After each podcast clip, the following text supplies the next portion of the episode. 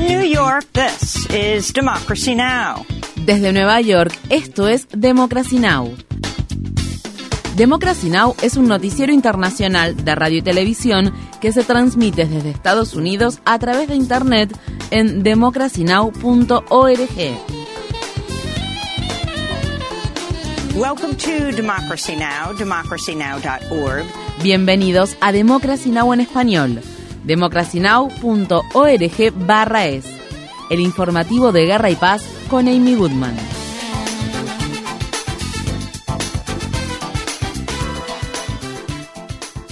La cifra de fallecimientos por los devastadores terremotos ocurridos el lunes en Turquía y Siria ya superó los 17.000 y continúa aumentando mientras los equipos de búsqueda y rescate advierten que la posibilidad de encontrar sobrevivientes entre los escombros disminuye rápidamente. Muchas de las personas sobrevivientes están a la intemperie y no tienen acceso a calefacción, alimentos, agua o atención médica. La primera ayuda humanitaria de la ONU finalmente llegó al noroeste de Siria tres días después de los terremotos. Las labores de rescate en Siria se han visto dificultadas por los daños y los desplazamientos de población provocados por 12 años de guerra y por las duras sanciones que se han impuesto a ese país. Estas fueron las palabras expresadas por Rob Holden, gestor de la respuesta a emergencias de la Organización Mundial de la Salud para los terremotos. Tenemos que afrontar un desastre en desarrollo de enorme magnitud que abarca una gran extensión geográfica. Muchas de las personas sobrevivientes se encuentran a la intemperie, en condiciones horribles y cada vez peores. Hay importantes interrupciones en el abastecimiento de agua, así como en los suministros de otros elementos básicos para la vida, como el combustible, la electricidad, la comunicación. Si no avanzamos con el mismo ritmo y la intensidad con que nos estamos moviendo en las tareas de búsqueda y rescate, corremos el peligro real de que se produzca un desastre secundario que pueda perjudicar a más personas que el desastre inicial.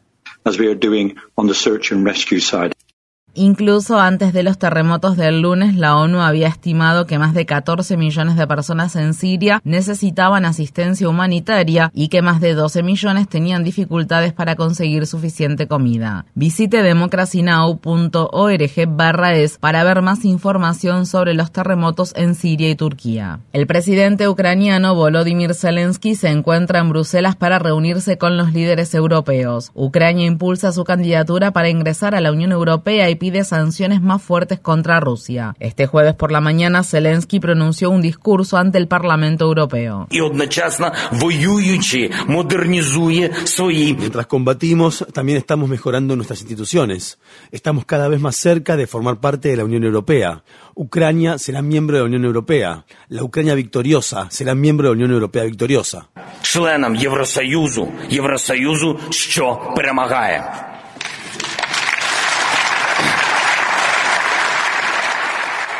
Las declaraciones de Zelensky en Bruselas se produjeron durante un viaje sorpresa a Europa que incluyó una visita al Reino Unido y Francia este miércoles. En el territorio francés, el presidente Emmanuel Macron le otorgó a Zelensky la prestigiosa Legión de Honor, la mayor distinción de Francia. El primer ministro británico, Rishi Sunak, confirmó el envío de tanques pesados a Ucrania y se comprometió a entrenar a las Fuerzas Armadas ucranianas en el uso de aviones de combate estándar de la OTAN. El anuncio de Sunak dio a entender que el Reino Unido podría suministrar aviones de combate a Ucrania. Mientras tanto, en Ucrania, las Fuerzas Armadas rusas continúan su avance hacia Bakhmut, una ciudad estratégica situada en la región oriental de Donetsk. Las autoridades ucranianas afirman que continúan aumentando los bombardeos rusos en algunas zonas de la región de Kharkov, que fue recuperada por Ucrania en septiembre. En la ciudad de La Haya, Países Bajos, un equipo internacional de investigadores afirmó este miércoles que halló fuertes indicios de que el presidente ruso Vladimir Putin aprobó el suministro de misiles utilizados por los separatistas prorrusos para derribar un vuelo de Malaysia Airlines que sobrevolaba territorio ucraniano en 2014. En la catástrofe murieron las 298 personas que iban a bordo. El periodista de investigación Seymour Hersh, ganador de un premio Pulitzer, acusó a Estados Unidos de cometer sabotaje contra los gasoductos Nord Stream que se construyeron para transportar gas natural desde Rusia a Europa. Los gasoductos sufrieron graves daños en septiembre pasado luego de una serie de explosiones submarinas en el mar Báltico. En un artículo que publicó en su nueva plataforma en línea denominada Substack,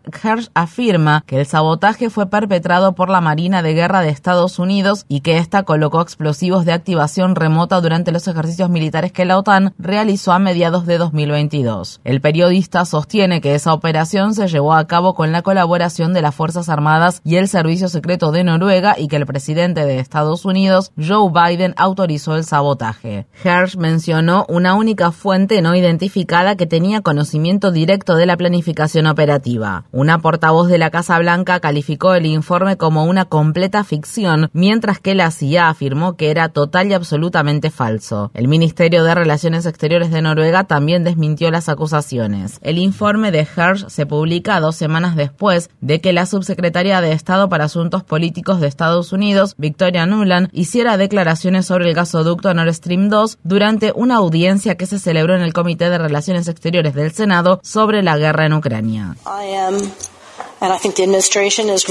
Estoy, y creo que el gobierno también lo está, muy satisfecha de saber que el Nord Stream 2 es ahora un trozo de metal en el fondo del mar. En diciembre, el periódico The New York Times informó que Rusia había comenzado a realizar reparaciones costosas en el gasoducto, una medida que generó dudas sobre las afirmaciones de los países occidentales acerca de que Rusia había bombardeado su propio gasoducto. El sabotaje de los gasoductos Nord Stream liberó hasta 150.000 toneladas de gas metano a la atmósfera, lo que la convirtió en una de las mayores fugas de gas metano que se han producido hasta la fecha desde una sola fuente. En noticias climáticas, investigadores informaron el miércoles que el área del Océano Antártico cubierta por hielo marino alcanzó el nivel más bajo del que se tiene registro para enero, en un nuevo indicio de que el aumento de la temperatura global se está acelerando. El Copernicus, un programa de la Unión Europea para monitorizar el medio ambiente, también informó que la extensión del hielo marino del Ártico alcanzó el tercer valor más bajo para enero. El derretimiento del hielo marino puede contribuir a acelerar el cambio climático, ya que el agua oscura del océano absorbe el calor, mientras que el hielo marino blanco refleja hasta el 90% de la energía solar hacia el espacio. En Estados Unidos, las autoridades del estado de Ohio levantaron una orden de evacuación para los residentes de la localidad de East Palestine, luego de que un tren de carga descarrilara y se incendiara este viernes y después de que las autoridades realizaran este lunes la liberación controlada de los químicos tóxicos que contenían restos del tren siniestrado. El accidente concitó la atención sobre los llamados trenes bomba que transportan petróleo crudo y otras sustancias químicas peligrosas a través de diversas comunidades de Estados Unidos. Algunos residentes de East Palestine han demandado a la compañía ferroviaria Norfolk Southern por negligencia. Un nuevo informe de la organización de Lever revela que Norfolk Southern se sumó a los cabildeos contra las normas federales de seguridad para los trenes de carga, incluido el requisito de actualizar los anticuados sistemas de frenado que datan de la época de la Guerra Civil estadounidense. La compañía Norfolk Southern pagó millones de dólares a sus ejecutivos y gastó miles de millones en recompras de acciones mientras recortaba miles de puestos de trabajo.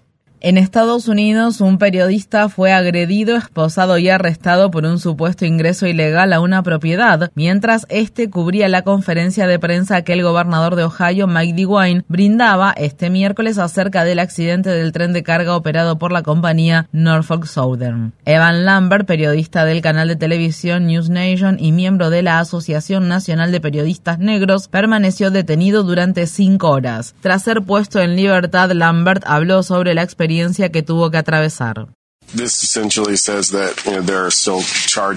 Teniendo en cuenta que todavía hay cargos pendientes en mi contra, creo que no voy a hablar de manera muy específica sobre los momentos que viví. Pero lo que puedo decir es que ningún periodista espera ser arrestado cuando está haciendo su trabajo. Y creo que es muy importante que eso no ocurra en nuestro país.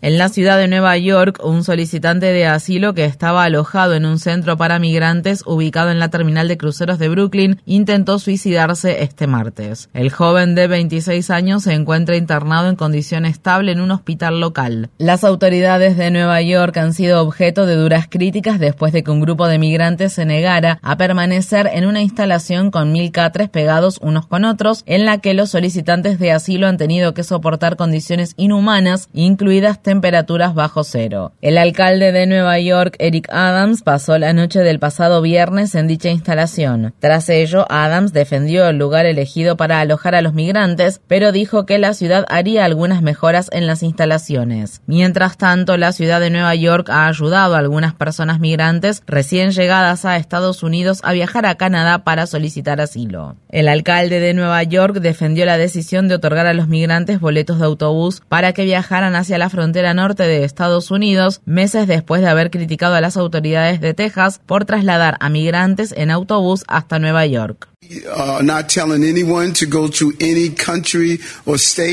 no le estamos diciendo a la gente que se vaya a otro país o estado. Las personas que llegaron aquí, que ya tenían otros destinos en mente, fueron básicamente obligadas a venir a Nueva York.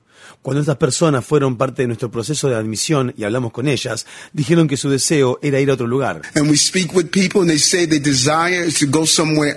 Visite democracynow.org barra es para ver nuestra cobertura del tema y nuestra entrevista con una organizadora de Nueva York y con uno de los migrantes a quien se quería trasladar al refugio de Brooklyn. En Estados Unidos, ante un tribunal federal del estado de Texas, el supremacista blanco que en 2019 mató a 23 personas en una tienda Walmart de la ciudad de El Paso se declaró culpable este miércoles de delitos de odio y cargos relacionados con el porte y uso ilegal de armas de fuego. El atacante aún enfrenta cargos estatales de asesinato por los cuales podría ser condenado a la pena de muerte. El tiroteo fue el ataque más letal contra la comunidad latina en la historia moderna de Estados Unidos. Poco antes de la masacre, el atacante publicó un manifiesto racista en Internet en el que repetía la retórica del expresidente Trump acerca de una invasión de personas migrantes que estaban cruzando la frontera sur de Estados Unidos. Desde entonces, esa retórica ha sido repetida por otros dirigentes republicanos, incluido el gobernador de Texas, Greg Abbott. En el estado de Georgia, el Departamento de Policía de la ciudad estadounidense de Atlanta ha hecho públicos cuatro videos grabados por las cámaras corporales de la policía durante la incursión mortal que se llevó a cabo el 18 de enero en un campamento de activistas que protestaban contra la construcción del centro de capacitación policial conocido como Cop City, un proyecto que cuenta con un presupuesto de 90 millones de dólares que se llevará a cabo en el bosque Wilani. Manuel Esteban Paez Terán, de 26 años, a quien llamaban Tortuguita, murió por disparos de la policía durante la incursión. Una autopsia privada encargada por la familia de Terán halló que Tortuguita recibió 13 balas. Los videos no muestran de manera específica el momento de la muerte de Terán, pero el sonido de los disparos es claramente audible en las imágenes.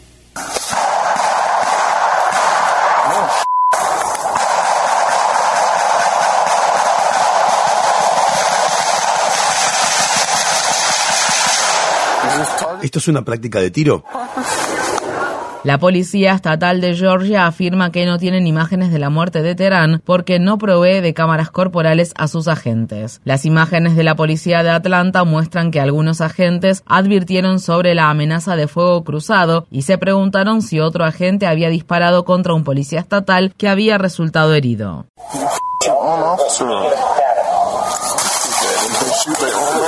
¿Le dispararon a su propio colega? 啊。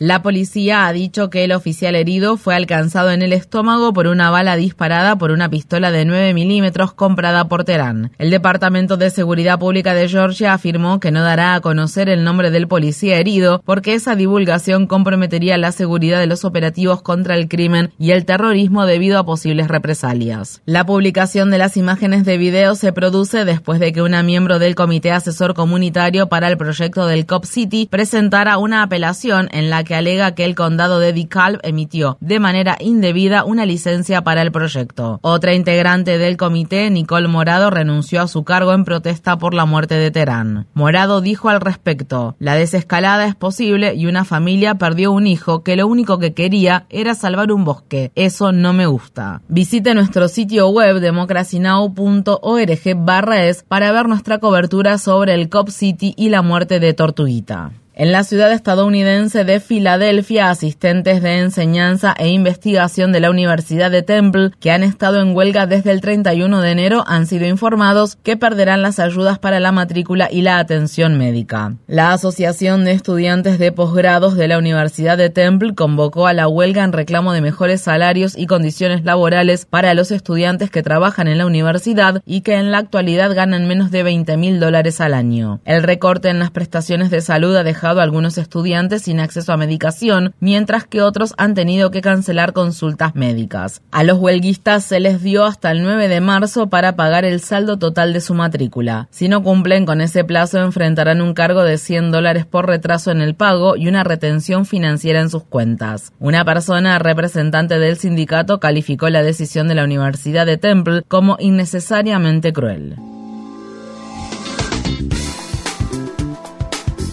Infórmate bien. Visita nuestra página web democracynow.org/es. Síguenos por las redes sociales de Facebook, Twitter, YouTube y SoundCloud por Democracy Now! es.